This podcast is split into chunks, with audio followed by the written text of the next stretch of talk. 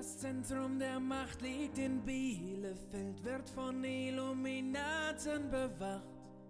Die Echsen, sie ziehen ihre Strippen dort, steuern bei Tag und bei Nacht. Zucker bekämpft jedes Krebsgeschwür, Flor in der Zahncreme macht dumm. Wir waren noch nie auf dem Mond, aber unter uns laufen Aliens rum. Scheiß glaubst, glaubst du bald auch jeden anderen Scheiß. Und du lachst und sagst, du wärst der Einzige, der alles weiß. Du sitzt am Steuer. Kurzfassungen von, von, von interessanten Papern für unsere langfristigen Podcast-Hörerinnen und Hörer. Es ist halt die kurze Folge oder es sind die ersten 20, 30 Minuten von den normalen Folgen, je nachdem, was ihr sonst hört. Tut uns leid, wenn euch sonst die langen Folgen so gut gefallen. Aber ich glaube, ah, so aus den Statistiken schließen zu können, dass äh, die Kurzzeitfolgen doch eher gehört, durchgehört auch werden. Ja, dann äh, hören wir doch auf die Massen. Ja. Und äh, äh, geben euch dichten Kontext. Äh, Content. Content. Wir jetzt geben euch jetzt Baseball einen. Kontext. Einen dichten Kontext kriegen wir, kriegt er äh, Blei. Blei ist sehr dicht. Äh, was kontextualisiert Blei? Materie. Äh, okay, das ist, du hast. ich hatte jetzt auf so, so, so, so, so, ein- so einen Wortwitz mit der Herkunft des Wortes Kontext gehofft und du sagst, naja, ich habe jetzt halt äh, Text in Blei gesetzt und deswegen ist das Blei der Kontext. Ah, nee, so äh, bewandert bin ich da nicht. Ist auch nicht wie, also eigentlich ist Kontext und Text ist halt eben schon so ein Zusammenhang. Also Text ist Worte auf einer Seite und Kontext Hm, ist halt der Entstehungszusammenhang.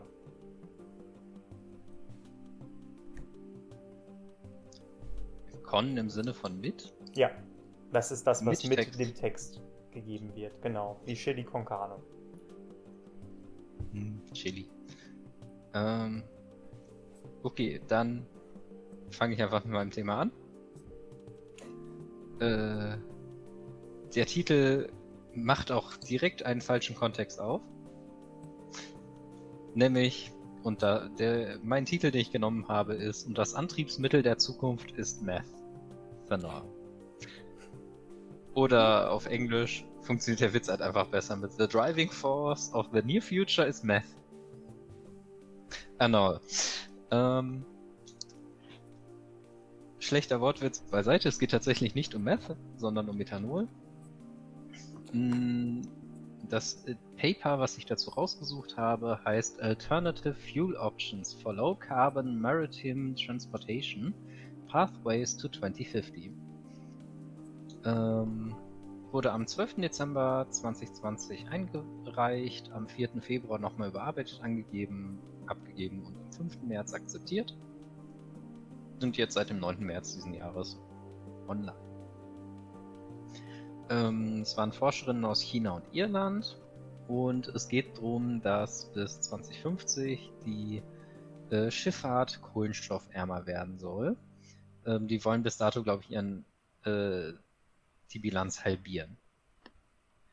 Ähm, so, und die Forscher haben sich halt angeschaut, wie können wir das machen, weil wichtig dafür sind halt ähm, zum einen alternative Antriebe, aber halt auch alternative Kraftstoffe, weil wir ja, ne, weil große Tankerschiffe relativ lange unterwegs sind und auch nicht so leicht beziehungsweise schnell ähm, umgebaut werden können.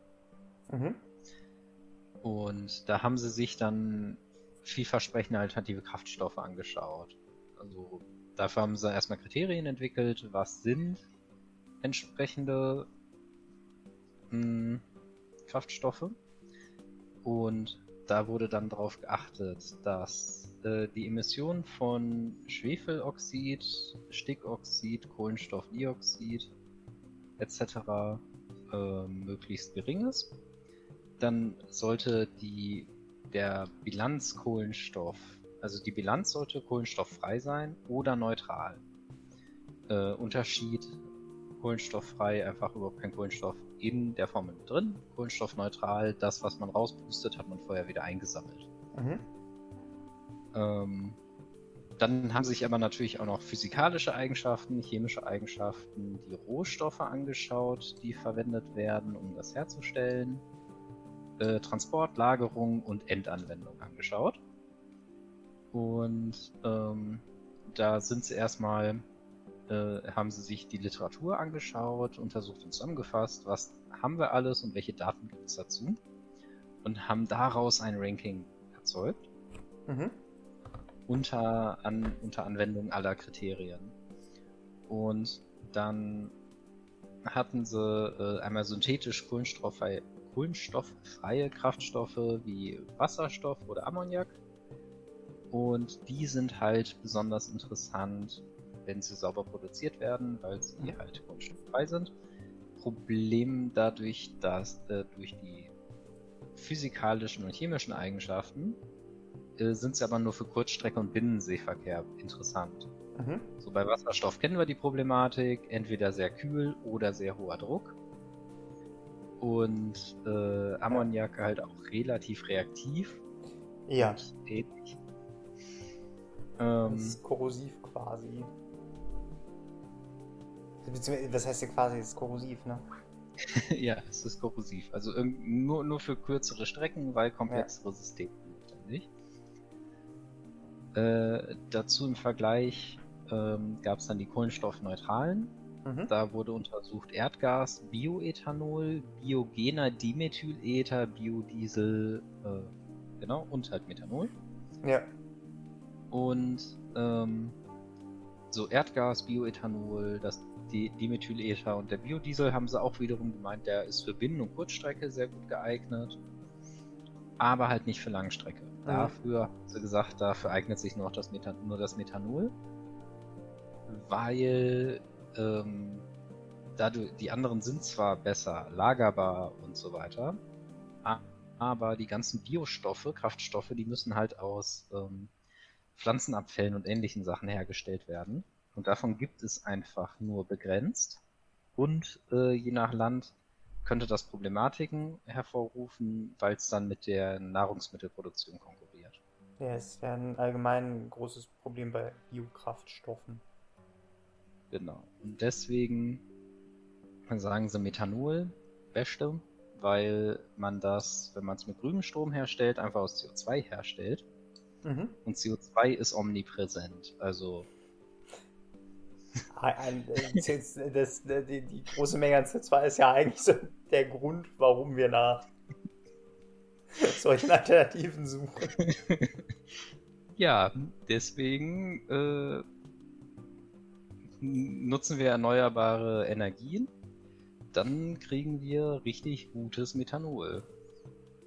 Äh, und grundsätzlich ist Methanol bei Standarddruck und Luft, Standardtemperatur flüssig Mhm. Man müsste in der Infrastruktur wenig anpassen. Man kann Methanol, dann ist es zwar nicht ganz so toll, aber man kann es äh, einfach verbrennen. Es funktioniert einfach mit einem Schiffsmotor, den man leicht anpasst. Ähm, gut, äh, und äh, viele Vorteile. Ähm, und eine Sache, die ich noch überlegt hatte, ist, man kann ja jetzt schon, also Methanol wird auch generell einfach viel hergestellt. Ja. Ähm, wir haben, hm, steht das irgendwo? Ich hatte irgendwo mal rausgeguckt, nachgeguckt, wir erzeugen schon richtig viel Methanol, weil sehr viele Industrien jetzt schon Methanol gebrauchen können mhm. oder verwenden. Und dadurch ist, gibt es schon Infrastruktur, Herstellungsmethoden und alles sodass man auch am Anfang erstmal den nicht ganz so schönen ähm, Fossil, das ganz, nicht ganz so schöne fossile Methanol nehmen kann, bis die erneuerbaren Energien weit, aus, auf, äh, weit genug ausgebaut sind, dass man rein grün fahren kann. Ja. Ähm, genau. Ähm, noch, noch für die Relevanz. Ähm, es wurden letztes Jahr 200, es werden jährlich 250 bis 325 Millionen Tonnen Treibstoff für den Schiffsverkehr gebraucht. Dadurch entstehen knapp 21 Millionen Tonnen Stickoxide und 11 Millionen Tonnen Schwefeloxide. Mhm. Und genau bis 2050 wollen sie die Treibhausgasemissionen um 50% reduzieren im Vergleich zu 2008. Fand ich einen komischen Wert, warum jetzt spezifisch 2008? Meine These ist, da gab es einfach besonders viel. Ähm, aber genau. Hm. Das, das, war soweit. Hm? Das ist dann so eine Frage, die offen bleibt. Ne? Warum Jetzt die Frage bleibt offen, aber sie sagen, jo, mit Methanol können wir da schon mal einen großen Schritt in die Richtung machen. Und wir sollten jetzt handeln, weil bis die Sachen umgesetzt werden in der Großindustrie, das dauert Jahrzehnte. Ja. Wir haben nur drei. Fangen wir doch damit an, dann müssen wir wenig ändern. Ja, äh, ich meine, drei Jahrzehnte ist ja auch wieder ne, sehr optimistisch, dass man die noch hat, aber gut. Naja, für die ähm, ne? Für deren Richtlinie ja. haben sie noch drei Jahrzehnte. Ja. Ähm, genau, aber ich meine nur, das ist ja äh, wir haben ja bisher noch nicht mal eine, eine Verringerung des Zuwachses an, an, an CO2-Output und so weiter. Ne? Es ist, ist halt äh, Reduktionsziele müsste man eigentlich sehr viel straffer packen. Das heißt ja eigentlich muss man mhm. muss man sehr viel straffer packen, wenn man irgendwo hin will. Es ist sehr, sehr, sehr, sehr wischiwaschi, was da aktuell betrieben wird. Ja. Ähm, dann würde ich jetzt noch für die letzte Minute, die ich habe, ähm, zu Methanolbrennstoffzellen ähm, finde ich sehr interessant. Es gibt zwei Arten davon. Es gibt einmal die, die Direktmethanolbrennstoffzelle, also Brennstoffzellen generell als alternativer Antrieb, der halt besser ist als Methanol zu verbrennen, weil sehr viel höhere Wirkungs, äh, sehr höher, sehr viel höherer Wirkungsgrad. Mhm. Ähm, da gibt es halt einmal die direkte, wo man äh, Methanol an der Membran aufteilt in äh, CH3, äh, in Wasserstoff und CO2. Mhm. Und der Wasserstoff geht durch die Membran durch und das CO2 außenrum. Äh, Problematik hierbei ist halt, dass das CO2 ähm, an der Membran Probleme macht, dass es vorkommen kann, dass das reduziert wird, dass man Kohlenstoff an der Membran hat ähm, das ist halt ziemlich blöd. Was sehr viel besser funktioniert, äh, ist eine indirekte Methanolbrennstoffzelle, welche in einem Elektroauto, in einem was Methanolauto genutzt wird, welches ich dann demnächst irgendwann mhm. vorstellen werde. Ähm, hierbei wird der Methanol erstmal erhitzt.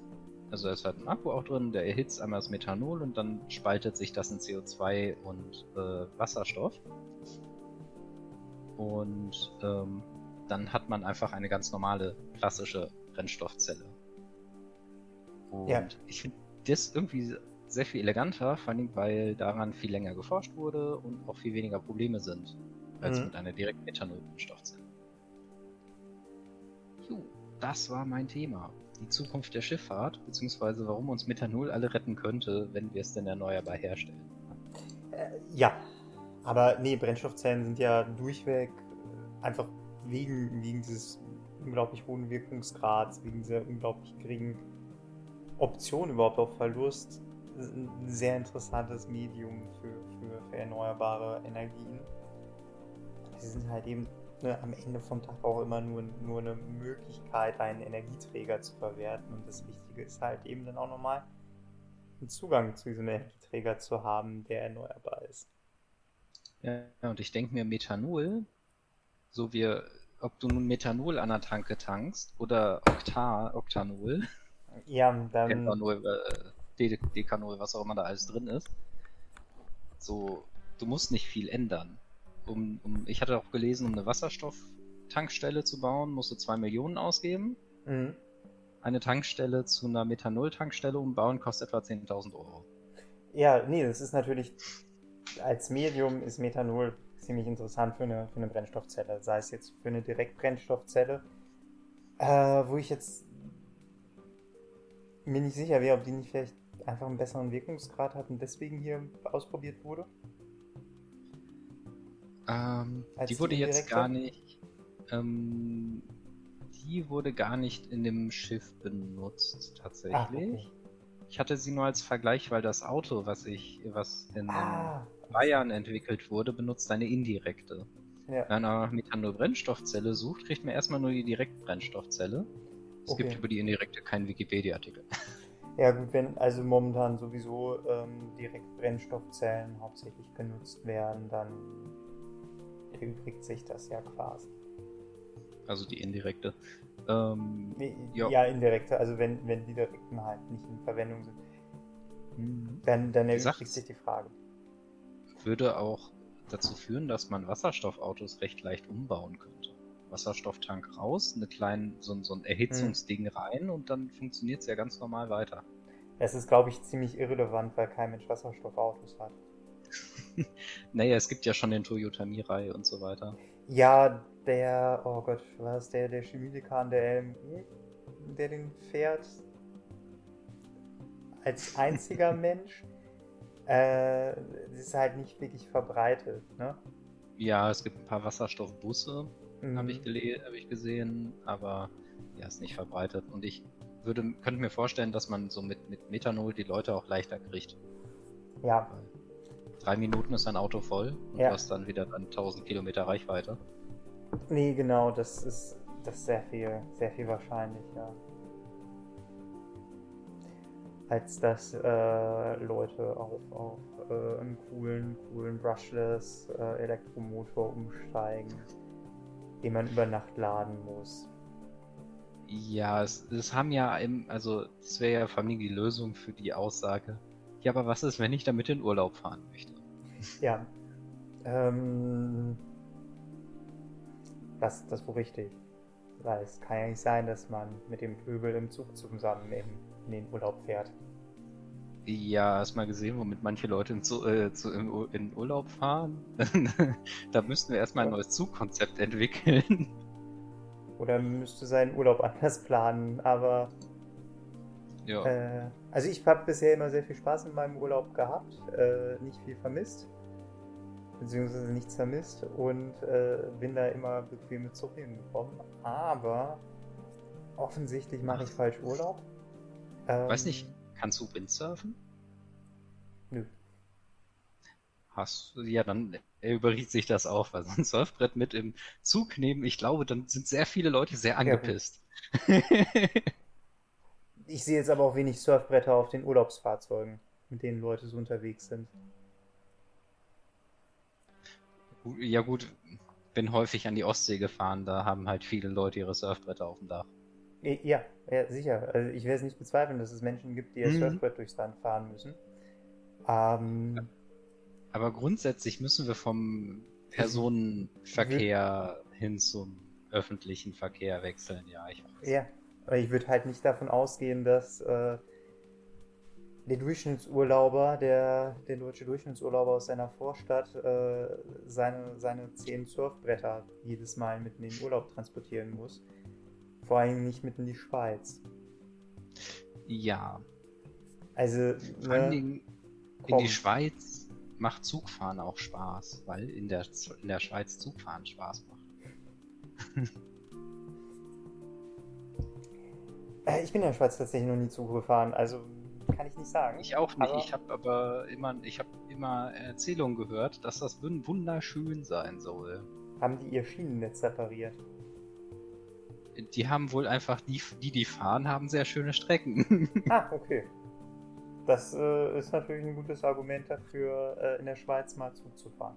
Also mein letztes Zugerlebnis in Süddeutschland äh, beinhaltete Seekrankheit. Ähm, so geschunkelt, oder? Ja, naja. Ich schätze mal, die, die ICE-Schienennetze in Süddeutschland sind deutlich besser, aber ich war da mit Regionalbahnen unterwegs. Mhm. Es äh, war in der Zeit des äh, schöner Tag-Ticket oder so, dann konnte man, glaube ich, für 20 Euro durch Deutschland tingeln und ich bin irgendwo aus Stuttgart nach Hause gependelt, äh, gereist. Und das war ähm, eine interessante Strecke mit der Regionalbahn. Ja gut, aber da reicht ja auch einmal durch NRW mit der Regionalbahn zu fahren und sich zu denken. Ja. Interessant. ja. Ah, ich bin vor einer, vor, vor einer Weile, 2018, mit einem RE in Pott gefahren für einen, für einen ähm, Obstacle Run Mhm, auch cool. Ja, das war aber auch die, die Zugfahrt dahin. Äh, dahin war äh, noch, noch okay, zurück war halt ein bisschen interessant. Das war so, so ein Color Run. Mhm. Und dann kam ich äh, sehr kunterbunt äh, wieder in den Zug rein und fuhr zurück und hinterließ überall bunte Flecken. Oh, die armen die arme Reinigungsfirma der Deutschen Bahn. Ja, ich wurde wenig angerempelt, das war ein Vorteil.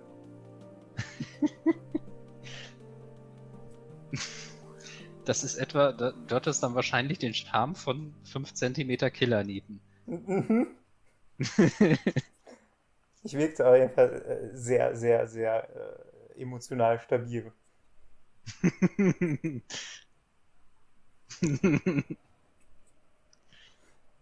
ah, ja. Aber es ist halt, daran, wo ich... Auf jeden Fall ist es äh, leicht aufzusaugende Farbe. Ich hoffe, es hat niemanden zu sehr den Tag versaut. Hoffe ich auch. Mit, mit ähm, emotional sehr stabil erinnert mich noch an meine Fahrt, wo ich mit der Bimmelbahn aus, wegen Streckensperrung natürlich, mit der Bimmelbahn aus Herford aus äh, nach, nach äh, Richtung Minden musste und nicht mit dem RE. Und hm. ich irgendwelche Leute mit im Abteil hatte, die irgendwie zu einem Goa-Festival wollten. Jedenfalls sahen sie sehr danach aus. Und sie hatten wohl auch alle sehr viel von irgendwas Intus. Mhm. Sodass einer das leider nicht mehr bis zur Toilette geschafft hat und dann die, die ganze Fahrt gestunken. Das war echt schlimm. Mhm. Und dann rief noch irgendein Typ in grünem Outfit, der ein bisschen aussah wie so ein ähm, irischer Zwerg. Leprechaun. Äh, ein Leprechaun, genau. Keine Macht den Drogen. Ja, mhm. ähm, ich meine, als Leprechaun kennt er sich damit aus. mhm. so viel zu Bahngeschichten. Also ich habe ja. ich habe einfach Pech, wenn ich Bahn fahre. ich fahre nicht gern Bahn. Ah, ich finde so, ich finde sowas ehrlich gesagt nicht besonders dramatisch. Ja. Ich wollte mich auch irgendwo hinsetzen, da lag einer so. Dann habe ich mich umgedreht und mich woanders hingesetzt. ja. Kusshand zurück, aber ähm, jeder Jack ist anders. Äh, so. Ich äh, habe euch auch was mitgebracht an, an Papern. Und oh ja, bitte nur, weg von dem Thema. nicht nur lustige Bahnanekdoten. Ähm, und zwar eine Antwort auf die spannende Frage: Verurteilt dich deine Katze? Ja, deine Katze verurteilt dich. Ähm, offensichtlich. Nein, äh, tatsächlich ähm, heißt das Paper ähm, My Cat and Me a study of cat owner perceptions of their bond and relationship. Also meine Katze und ich, eine Studie zu den Katzenbesitzer-Wahrnehmungen ihrer Beziehung mit ihrer Katze. Äh, von Mauro Ines, Claire Ricky Bonon und äh, Daniel Mills. Ähm, erschienen ist das Ganze in Animals 2021 am 29. Mai. Ist auch ziemlich schnell durch einen Peer-Review-Prozess anscheinend gegangen, weil erste Einreichung war 4. Mai. akzeptiert am 26. Mai und dann schon verlegt. Recht cool. Genau. Äh, diese Forscher haben Katzenbesitzer befragt, insgesamt 3994 Teilnehmer über eine Online-Befragung ähm, zu verschiedenen Themen. Äh, wie die. Oh, sorry. Da muss ich mal kurz runterscrollen. Äh, zu, zu verschiedenen Themen. Erstens ähm, die demografischen Infos über die Besitzer, einfach um da eine, eine äh, einen Kontrollpunkt zu haben oder zu gucken, ob man irgendwo auch nur in der Nähe der Grundgesamtheit ist, wenn man Leute nach ihrer Beziehung zu ihrer Katze fragt. Ähm, schon mal ein Spoiler, nein ist man nicht. Ähm, zweitens die demografischen Infos über die Katze, ähm, also Freigänger nicht, wie alt, wie viele Katzen ähm, und so weiter. Äh, wurde dann später nochmal ein bisschen interessant bei ein paar Dingen. Ähm, dann der wichtigste Teil, Fragen zu der Beziehung zwischen der Katze und dem Besitzer, also dem tatsächlichen Gegenstand der Studie. Das erste, die konnte man nochmal dreifach unterteilen. Also das erste war halt eben, waren Fragen zum Stil der Fürsorge des Besitzers, also wie kümmerst du dich um deine Katze? Das zweite waren äh, Fragen zum wahrgenommenen Gefühlen der, Ka äh, der Katze dem Besitzer gegenüber. Die haben nicht die Katze befragt, leider, sondern einfach nur den Besitzer, was glauben sie, was ihre Katze von ihnen hält.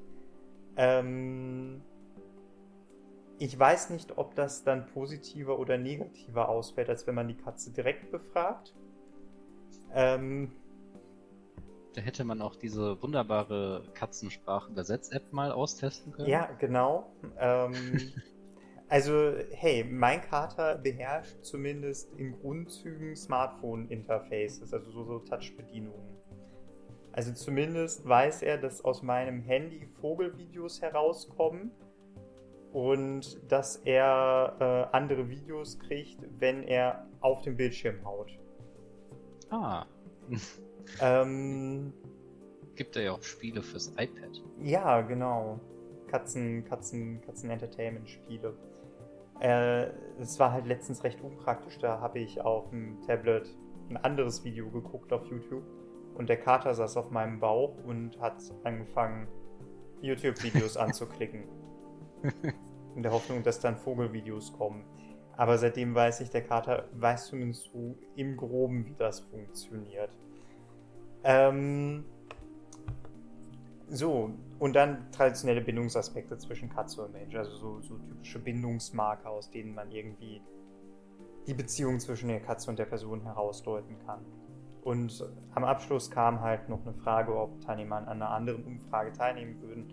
Das hat hiermit eigentlich nichts zu tun, das ist nur der Vollständigkeit halber mit drin. Ähm, die Umfrage konnte man im Schneeballsystem weiterverteilen an Freunde und Bekannte. Ähm, 90% Frauenanteil, 90% kastrierte und sterilisierte Katzen. Mhm. Keins von beiden hat was mit der Grundgesamtheit der jeweiligen Population zu tun. Die meisten Katzen sind nicht kastriert, die meisten Menschen sind keine Frauen. Aber Frauen mit kastrierten Katzen haben bevorzugt an dieser Umfrage teilgenommen. Also offensichtlich Frauen, die sich in irgendeiner Weise um ihre Katze auch kümmern und die als Haustier haben. Haben wir nicht 51% Frauen in der Weltbevölkerung? Ja, aber hier sind es 90% während... in der Antwort. Ja, werden eigentlich technisch gesehen der Großteil der Menschen Frauen? 51. ja, aber nicht so viele. Nicht 90% ja, ja. Der, der, Prozentsatz passt trotzdem nicht, ich weiß. War ja. jetzt nur ein bisschen. Ach so, ja, nee, das ist schon richtig. Es gibt eine, eine Überpopulation an Frauen auf der Welt wahrscheinlich. Also zumindest ist die Geburtenrate Nee, die Geburtenrate ist leicht ja. auf Seiten von Männern. Aber genauso die Sterberate. Äh, ja, aber hast du dir uns mal ich angeguckt? Ich habe mal gelesen, wir haben irgendwie 51% Frauen und damit wären die meisten Menschen Frauen. Ja, gut, dann, dann ist, ähm, sind Frauen offensichtlich die Mehrheit. Ähm, falls sich jetzt noch jemand Gedanken darüber macht, wie man wie man Sprache gendern sollte, ist damit auch geklärt, dass man das generische Femininum benutzen muss. Weil ja, die meisten Menschen Frauen sind, dann muss man auch immer von äh, Männerinnen und Männern reden jetzt. Ähm, hallo YouTube-Kommentarbereich. Äh, Ach, schön. Ähm,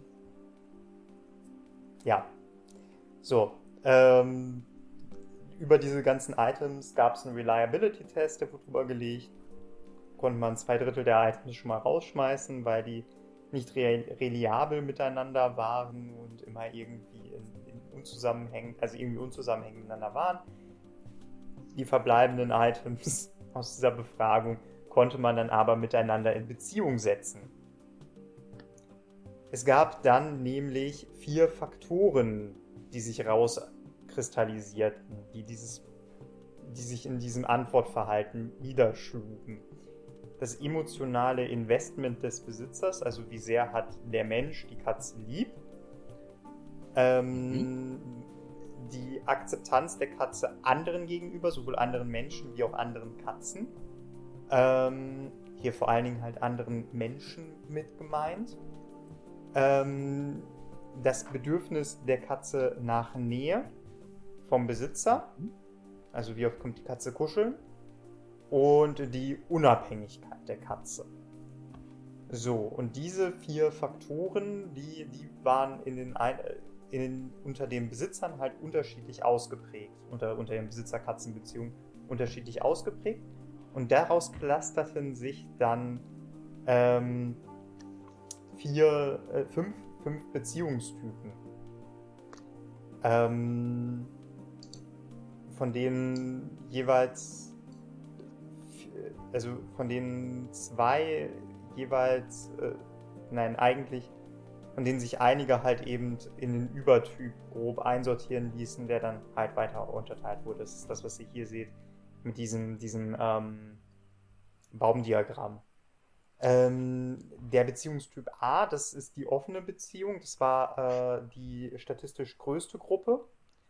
Ähm, das war fast ein, das war ein bisschen mehr als ein Viertel aller Katzenbesitzer. Ähm, und ansonsten verteilen sich die anderen auf diese, diese, also statistisch größte Gruppe, wenn man A mit B1, B2, C1, C2 vergleicht. Wenn man A, B, C vergleichen würde, wären B und C halt schon, schon mehr. Aber wenn man halt eben hier diese fünf tatsächlichen Beziehungstypen vergleicht, waren, waren hier halt über ein Viertel drinne in Gruppe A. Das ist die offene Beziehung, das ist die klassische Katzenbeziehung, wie wir die alle fast im Kopf, fast alle im Kopf haben, die vielleicht nicht unbedingt selbst Katzen haben. Ähm, oder vielleicht auch viele Leute, die selbst Katzen haben, weil das ihre Beziehung mit der Katze ist. Offene Beziehung heißt, die Katze und der Besitzer sind so, mögen sich halt, sind leicht emotional investiert. Die Katze ist anderen gegenüber aber auch sehr freundlich und recht unabhängig. Der Besitzer kümmert sich also um die Katze. Die Katze hat aber kein, kein großes Schutzbedürfnis, versteckt sich nicht unbedingt beim Besitzer, kommt halt mal kuscheln, aber ist halt auch mit anderen zufrieden. Man hat halt dann eher den Eindruck, ja, die Katze hängt schon, finde ich schon ganz okay, aber die hängt eher so an der Gegend. Das ist, glaube ich, für viele Leute tatsächlich so die archetypische Katzenbeziehung. Dann gab es die Gruppe B. Ähm, ich überziehe jetzt etwas. Da ist die Katze distanziert, aber freundlich. Der Besitzer ist weniger interessiert. Ähm, da gibt es das wurde dann halt unterteilt in zwei Gruppen, ähm, die davon abhängig ist, äh, wie, die, wie aufgeschlossen die Katze anderen gegenüber ist. Gruppe B1 ist die entfernte Bekanntschaft. Die Katze ist anderen gegenüber sehr ablehnend, zum Besitzer etwas freundlicher. Also die ist halt zwar auf Distanz mit ihrem Besitzer und der Besitzer kümmert sich nicht so viel um die Katze, aber das ist halt eben der einzige Mensch, den die Katze nicht anfaucht. Und sie vielleicht auch mal von streicheln lässt. Eben einmal im Monat oder so. Ähm Und dann gibt es die oberflächliche Beziehung, da ist die Katze allgemein freundlich äh, zu, zu eigentlich jedem, behandelt den Besitzer nicht irgendwie besonders. Also du hast eine Katze, aber all deine Nachbarn haben die gleiche Katze. Ja gut, die das bei, bei äh, meiner Schwester so ein bisschen der Fall. Ja, ist das Cat-Sharing halt.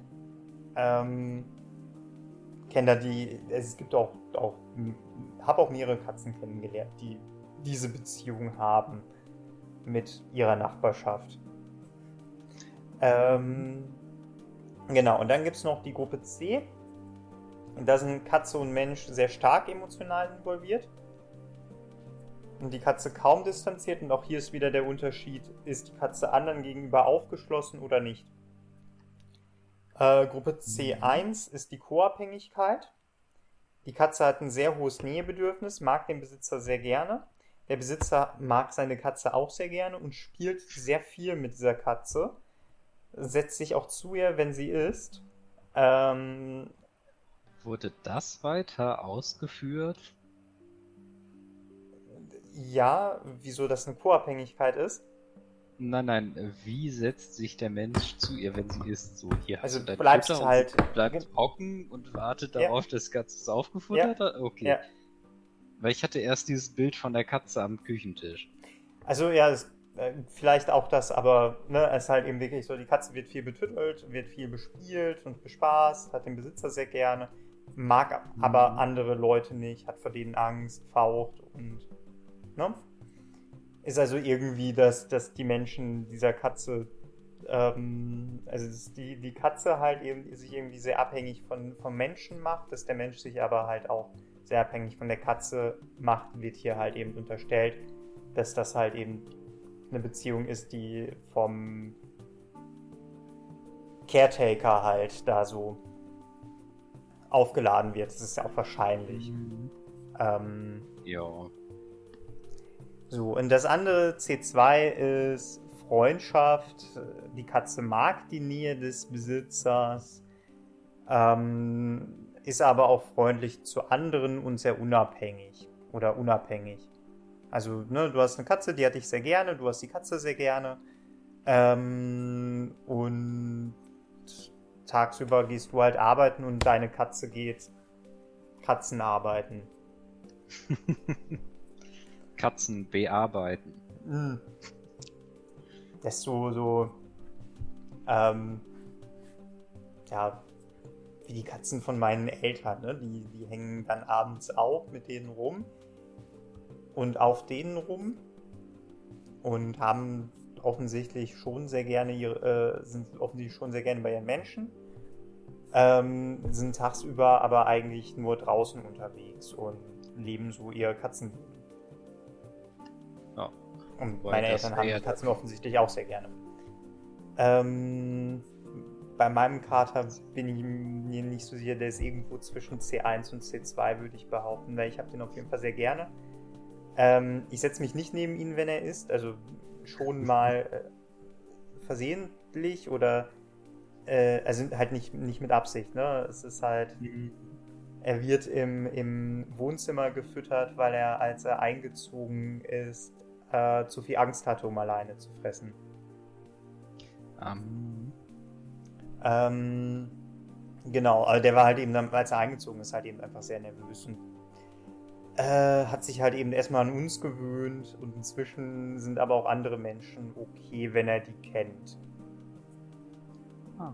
Äh, also geht quasi von C1 zu C2 über. Ja, genau. Das ist halt, der hat halt also es ist halt nicht so, dass wir den halt versuchen irgendwie, dass der für uns irgendwie eine emotionale Lücke stopft und der deswegen völlig, völlig verhätschelt und unselbstständig ist. Wir gucken halt schon, dass der selbstständiger wird und er war halt eben am Anfang einfach, ja, äh, nach zwei Jahren Tierheim als eher, eher schüchterne und ähm, äh, wenig soziale Katze war der halt ein bisschen durch, ne? Mhm. Und überfordert und das irgendwie naheliegend. Dann, dann plötzlich nicht mehr im Tierheim sein. Okay, das war's mit dieser Folge Capture Radio. Wir freuen uns, wenn ihr uns in der nächsten Folge wieder hört, wieder schaut und wünschen euch eine schöne Zeit. Bis dahin. Ciao.